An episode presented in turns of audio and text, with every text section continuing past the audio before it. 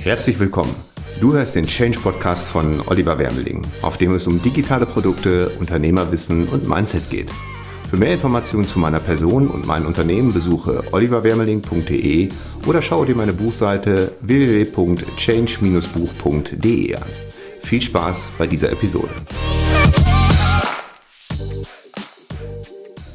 Ja, herzlich willkommen zu dieser neuen Podcast-Episode, in der es um das Thema Online-Shops gehen soll. Das hatte ich versprochen und angekündigt in meiner Vorstellungsepisode. Da habe ich erwähnt, dass ich früher selber mal ein Besitzer eines Online-Shops mit physischen Waren war, zu, mit Hundezubehör. Ähm, jetzt muss ich sofort aber was dazu sagen. Äh, das waren andere Zeiten als heute. Es war damals wirklich so, ich glaube, das ist jetzt so, ja, 10, 11, vielleicht auch 12 Jahre her da war es wirklich so, wenn man Produkte kaufen wollte, hat man die gegoogelt und ist auf Online-Shops gekommen und äh, Amazon hat man da noch nicht so auf dem Schirm. Ich weiß auch gar nicht, ob Amazon zu dem Zeitpunkt schon, ich sag mal, ein Online-Shop für alles war oder ähm, ob es damals noch äh, nur Bücher waren. Ich, ich bin mir nicht sicher. Auf jeden Fall Amazon hatte man damals nicht auf dem Schirm. Zumindest nicht für solche Produkte. Ich hatte so zwei, drei Konkurrenten, hm, die hat man gefunden zu den entsprechenden Themen. Ähm, es gab natürlich mehr Online-Shops im Bereich Hundezubehör, aber da habe ich auch zum Beispiel gesehen, dass das Online-Marketing, was auch noch in den, in den, ja, ich sag mal, Kinderschuhen steckte damals, falsch gemacht wurde. Also nur mal um ein Negativbeispiel zu nennen, wenn man bei Google Hundehalsband kaufen eingegeben hat, dann wurde Werbung geschaltet in den Online-Shop, aber eben auf die Startseite des Online-Shops, was ein großer Fehler ist, weil der Nutzer, der das gesucht hat, musste dann noch zwei, drei, vier, fünf, sechs, sieben Klicks machen, bis er in der Kategorie war Hundehalsbänder. Und ähm, das war ein großer Wettbewerbsnachteil, wenn man das gemacht hat. Und ich hab, wusste damals, dass ich das besser kann und zumindest richtig das verlinke. Also das heißt, wenn einer Hundehalsband aus Leder kaufen bei Google eingibt, dann kam der auch direkt in meine Kategorie in meinem Shop, wo die Lederhalsbänder waren und äh, nicht äh, auf die Startseite meines Shops.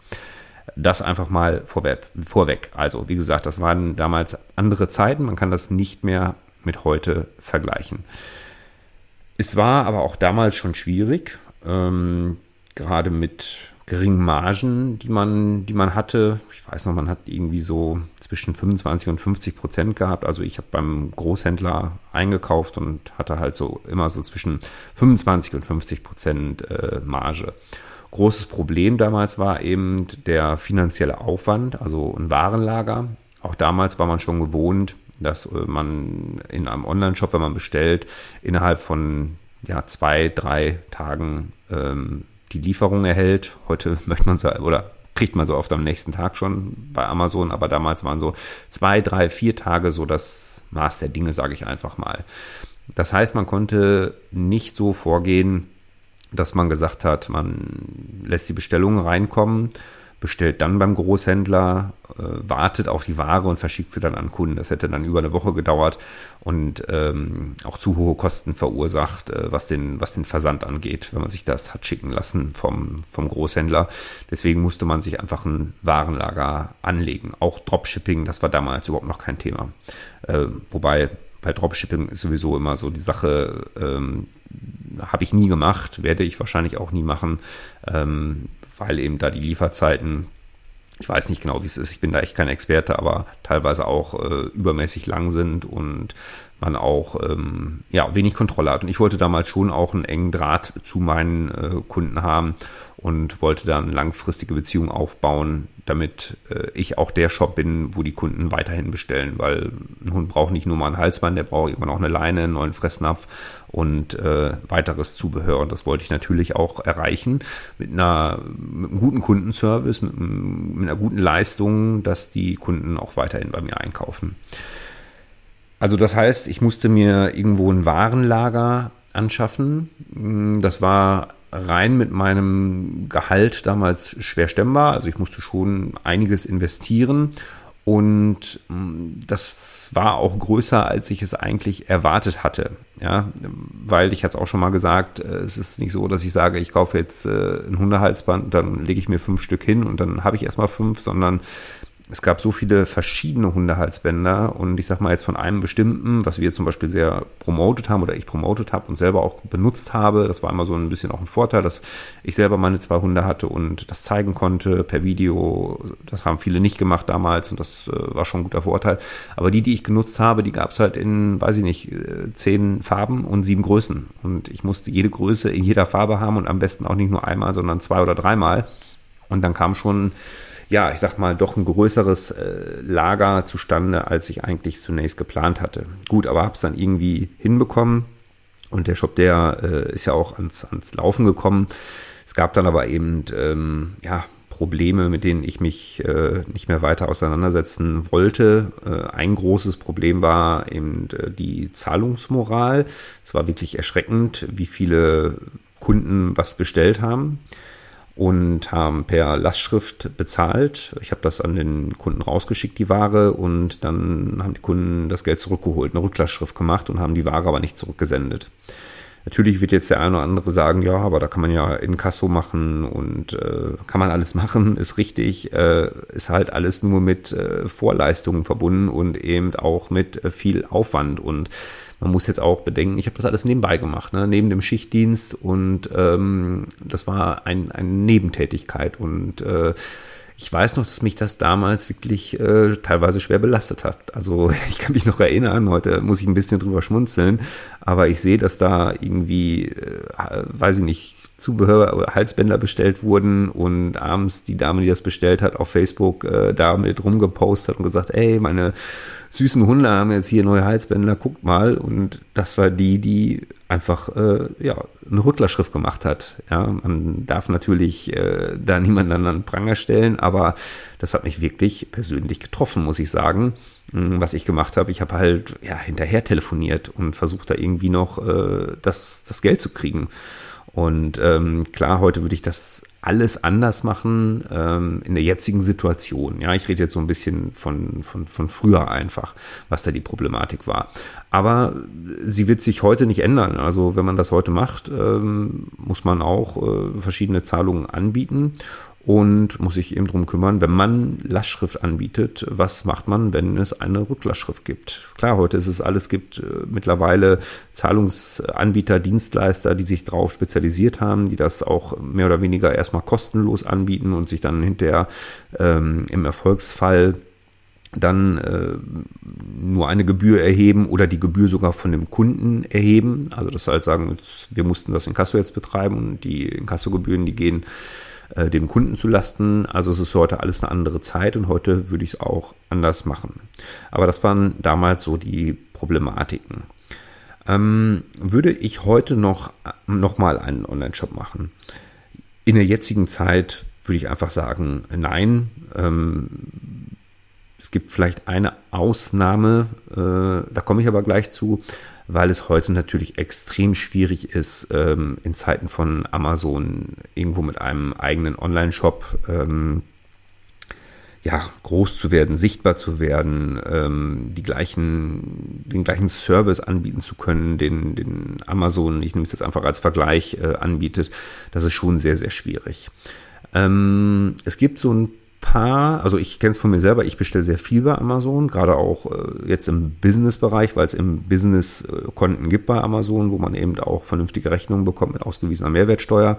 Gibt aber noch so ein paar Online-Shops, wo ich wirklich ähm, nach wie vor noch in den Shop selber bestelle.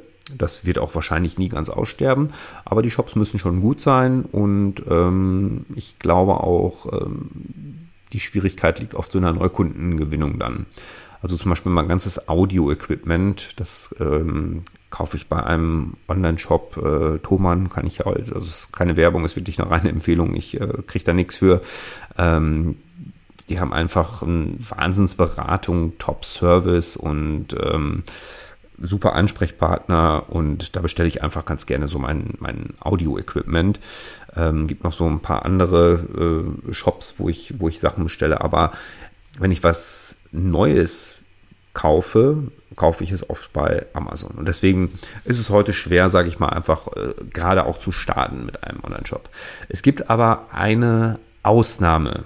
Und zwar ist die Ausnahme, wenn ich die Zielgruppe, die Kunde bei dem Shop sein könnte, sollte, bereits in Anführungszeichen besitze. Durch andere Produkte, durch Abonnenten, durch Newsletter-Abonnenten und so weiter. Ein Beispiel wäre jetzt zum Beispiel in meinem Fall Hundebesitzer. Da ich einen Kurs habe zur Hundeerziehung bereits seit ja, über zehn Jahren, haben sich dann natürlich sind da tausende Kunden zustande gekommen. Und heute wäre es mit Sicherheit ein einfaches, an diese Kunden, an einen Großteil dieser Kunden ähm, auch physische Produkte zu verkaufen aus dem eigenen Online-Shop heraus. Also wenn ich den Online-Shop jetzt noch hätte, wäre ich damit, glaube ich, ganz gut zufrieden. Und äh, gerade in der heutigen Zeit, wo man eben viel mehr automatisieren kann, wo ich mich diesen ja, Problemen entledigen könnte, was Lastschriften und so weiter angeht, wo es viel mehr Anbieter gibt, die äh, Zahlungen abwickeln, ähm, wo die Logistik viel, viel einfacher ist, der Versand viel, viel einfacher ist, da würde ich das, äh, würde ich den Shop gerne wieder haben. Sage ich ganz ehrlich so, wie es ist weil ich aber auch die Zielgruppe besitze. Das heißt, es wäre nicht mein Ziel, und das würde ich wahrscheinlich auch nicht machen, den Online-Shop zu bewerben in irgendeiner Art und Weise. Das würde ich überhaupt nicht machen, sondern ich würde ihn einfach nur als Backend-Funnel, als Backend, ähm, ja, nutzen, um diejenigen mit Angeboten zu versorgen, die meinen Hundekurs gekauft haben oder sich ein kostenloses Freebie, was hinterher auch auf meinen Hundekurs führt, runtergeladen haben. Also ich besitze diese Zielgruppe, ich besitze mehrere tausend E-Mail-Adressen, Datensätze im Bereich ähm, Hundebesitzer die auch ähm, ja, kaufkräftig sind und auch bereits gekauft haben. Das ist immer, immer so ein alter Spruch, der gilt aber immer noch. Also the best buyer is the buyer. Das heißt, der, der schon mal gekauft hat, ist auch der beste äh, Kunde hinterher. Er hat schon gezeigt, dass er bereitwillig ist, über das Internet etwas zu kaufen und äh, das ist schon mal die Grundvoraussetzung, überhaupt jemanden zu überzeugen, äh, Kunde zu sein, Kunde zu werden. Und deswegen würde ich jetzt die Zeit zurückdrehen können, hätte ich den Online-Shop äh, nicht verkauft wahrscheinlich ähm, und hätte es nur andersrum gemacht. Nur ich bin äh, in der falschen Reihenfolge auf die, auf die Idee gekommen. Ich habe erst physische Ware verkauft, bin auf diese ganzen Problematiken gestoßen, äh, auf diese ganzen Hürden und Hindernisse und bin dann auf den Trichter digitale Produkte gekommen, wo ich auch nicht von, von abrücken würde. Und dann wäre es, dann habe ich aber eben, ja, man kann sagen Fehler oder nicht Fehler, aber ich habe den Online-Shop halt verkauft, inklusive Warenlager, war froh, dass ich da irgendwo das Geld wieder zurück hatte und das anderweitig dann investieren konnte. Ähm, aber heute würde ich ihn mir schon, könnte ich mir vorstellen, ihn den wieder zu besitzen äh, und eben an meine Kunden, die digitale Produkte gekauft haben oder eben kostenlos ähm, bekommen haben, dann eben mit vernünftigem E-Mail-Marketing auch die Produkte zu bewerben mit ganz klar Aktionsmarketing. Werde ich vielleicht auch noch mal eine Episode drüber machen, dass man sagt, zu gewissen Zeitpunkten, Anlässen gibt es Aktionen, dass man zum Beispiel sagt, der erste Samstag im Monat ist unser Hundehalsbandtag als Beispiel. Ja, da gibt es 20 Prozent auf äh, alle Hundehalsbänder. Oder dass man sagt, äh, Ostern äh, oder eben Sommeranfang, Winteranfang, Herbstanfang, Weihnachten, Frühling, keine Ahnung was, ähm, Halloween. Äh, alles, was irgendwo zu einem Anlass aufrufen könnte, dass man da in Aktionen fährt und da eben äh, sagt, im Shop ist dies und das zum Beispiel rabattiert. Ja, das waren jetzt so ganz wenige Beispiele, wie man es machen kann, aber man kann zum Beispiel auch sagen, wenn du drei davon kaufst, dann kriegst du ein viertes dazu oder das vierte günstiger oder wenn du eins kaufst, dann kriegst du bei dem zweiten Produkt 50% Rabatt oder generell auf irgendwelche Kategorien von Produkten so und so viel Rabatt. Also da kann man sehr viel machen. Und das wäre auch nochmal ein weiterführendes Thema Aktionsmarketing. Das passt jetzt hier äh, mit rein es passt aber auch auf viele andere Sachen, auch auf digitale Produkte, Marketing generell, Aktionsmarketing, ganz wichtige Sache. Und deswegen werde ich dem auch eine eigene Episode gönnen. Und äh, heute sollte es einfach mal darum gehen, ich wollte dir kurz meine Erfahrungen mit Online-Shops äh, mitteilen, wollte dir kurz mitteilen, warum ich es äh, in der falschen Reihenfolge gemacht habe. Was der einzige Grund wäre, dass ich es heute nochmal machen würde, wäre, dass ich die Zielgruppe besitze. Also das wäre auch mein Ratschlag an dich. Wenn du neu anfangen möchtest, würde ich nicht unbedingt mit einem Online-Shop mit physischen Waren anfangen, sondern ich würde mit einem digitalen Produkt anfangen. Ähm, wenn du jetzt schon Pläne hast, sage ich mal, einen Online-Shop zu machen, dann überleg vielleicht mal kurz, ob es irgendeine Möglichkeit gibt, ein digitales Produkt zu diesem Themenbereich zu machen und erstmal das zu verkaufen und zu promoten und dann den Online-Shop zu starten. Weil dann hast du die Zielgruppe, dann haben die Leute Vertrauen zu dir und dann hast du letztendlich alles in der Hand. Ist viel, viel einfacher, als wenn man es umgekehrt macht und versucht wirklich sich gegen andere lang etablierte Online-Shops und Amazon und Co. durchzusetzen. Da kann man besser wirklich mit den digitalen Produkten ähm, den Erstkontakt machen Buch auch ein sehr guter Erstkontakt und dann eben weiter aus dem Shop heraus verkaufen. Das machen ja auch viele, sage ich mal, Influencer, YouTuber, die, ähm, sage ich mal, ihr Business ist der YouTube-Kanal, aber viele haben Merch. Also das heißt, sie haben T-Shirts mit ihrem Label drauf und ähm, oder Tassen oder was weiß ich nicht alles. Oder haben halt irgendwelche Produkte. Ich glaube, in der Rapper-Szene ist so Shisha-Tabak äh, ganz äh, modern. Ja, also, also das sind dann alles Gründe, wo schon, sage ich mal, auch da die Zielgruppe da ist, ist eine große Community da, da wird dann auch äh, oder ist eine gute Möglichkeit, äh, auch physische Ware über einen Online-Shop eben zu verkaufen und die Kunden auch sich da in den, in den Shop rein zu binden sozusagen. Gut, das soll es für heute gewesen sein. Ich hoffe, ich konnte dir damit ein paar Tipps geben zum Thema Online-Shops, ein paar Einblicke, äh, was auf einen zukommen kann, was die Problematiken sind, aber was auch eine gute Möglichkeit wäre, wenn man eben ähm, ja, das Rad von hinten aufdreht und äh, sagt, äh, ich mache als erster Schritt digital und dann physisch. Danke fürs Zuhören, bis zum nächsten Mal.